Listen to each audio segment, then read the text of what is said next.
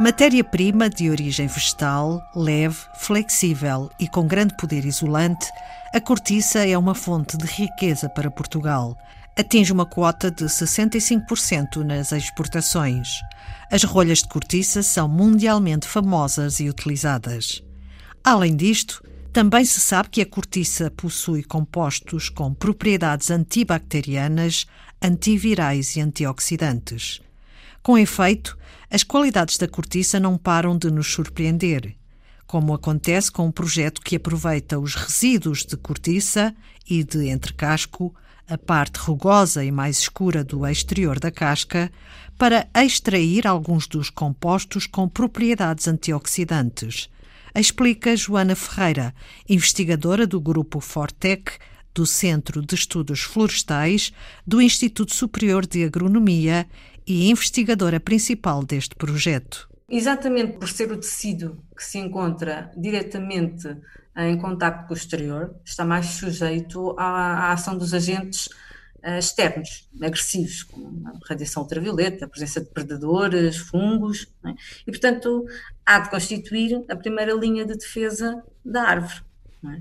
Portanto, uh, consequentemente, há de ser rico em metabolitos secundários que são sintetizados pela árvore e que são responsáveis pela sua proteção. Portanto, são normalmente compostos polifenólicos, como flavonoides, como taninos, uh, e que têm atividade antioxidante para poder regenerar os tecidos uh, da árvore que, que, que, são afetados exatamente pela, pela agressão destes agentes. Por isso, neste estudo, a primeira coisa que nós fizemos, uh, tendo os resíduos de, de cortiça e de entrecasco, foi determinar o teor de compostos fenólicos, de flavonoides, taninos e a percentagem da atividade antioxidante que apresentavam. E, e, tivemos muito bons resultados, muito superiores até àquele que já tínhamos uh, obtido em, em, estudos anteriores para a cortiça, especificamente, não é?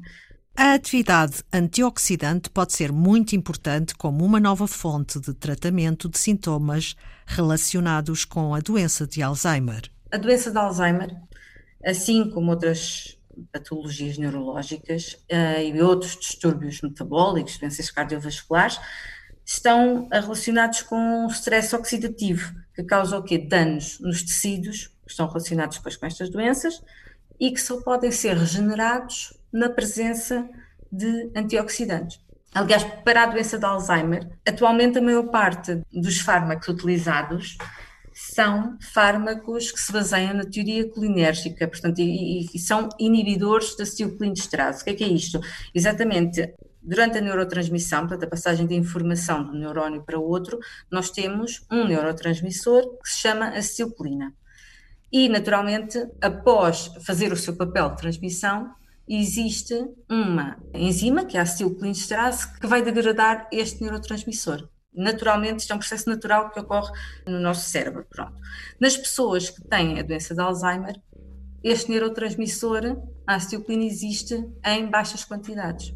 Ora, se utilizarmos fármacos que sejam inibidores uh, do enzima acetilcolinesterase, então vamos tentar fazer o quê? Vamos tentar manter os níveis de acetilcolina elevados e, portanto, uh, a transmissão de informação vai se mantendo e, portanto, estamos aqui a tratar um bocadinho os sintomas da doença de uma forma temporária, infelizmente, ainda não há fármacos que eliminem a doença, não é? É um projeto inovador, explica Joana Ferreira, porque combina duas hipóteses para o tratamento da doença de Alzheimer, que atualmente afeta mais de 500 milhões de pessoas a nível global.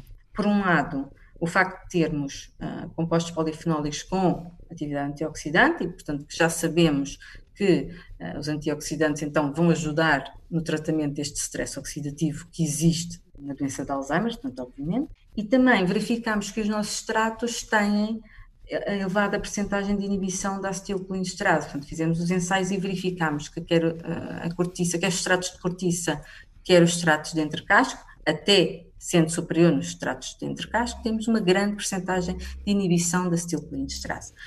Até um bocadinho superior àquilo que vemos em alguns fármacos que já são comercializados. Os testes são feitos em laboratório? São testes in vitro, até bastante simples de serem executados e, e não, não exigem equipamento muito especial, exigem apenas a presença da enzima e do extrato e do neurotransmissor, materiais que são comercializados, são adquiridos.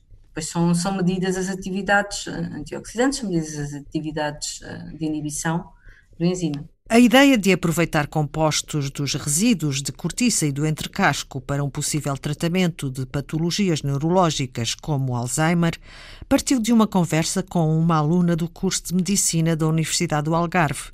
Mas Joana Ferreira avisa que é um processo demorado. Nesta fase, o que é que nós queremos? Nós temos os nossos tratos que são facilmente obtidos, portanto, por processos muito simples, sem solventes tóxicos ou reagentes tóxicos e que são feitos a partir de resíduos é? da, da, indústria, portanto estão biodisponíveis. Portanto, estes, para nós, estes uh, resíduos que, que, até agora valem zero, uh, podem vir a ser uma fonte de produtos de valor acrescentado. Nesta fase, o que é que nós estamos a fazer? Que é uma fase muito, muito, muito importante. É o desenvolvimento uh, e otimização dos processos de extração dos, compostos, de isolamento, de identificação, portanto, é a parte química, é? por isso é que nós precisamos de uma equipa multidisciplinar. É? Esta parte química, eh, portanto, é a que está afeta ao Centro de Estudos Florestais, nomeadamente ao, ao Grupo Fortec. Depois precisamos partir para a etapa seguinte. Depois desta etapa estar bem estabelecida, precisamos partir para a fase seguinte, que, é, eh, que são os ensaios farmacológicos, é? a nível de toxicidade, de compreender a, eh, a dose-resposta, essencial para que o, o, tratamento seja adequado aos sintomas de, do doente, a, a, eficiência do tratamento a longo prazo. É, são, são processos que têm que ser bastante rigorosos e, e são, evidentemente, bastante demorados. É? Para serem rigorosos, têm também de ser bastante demorados.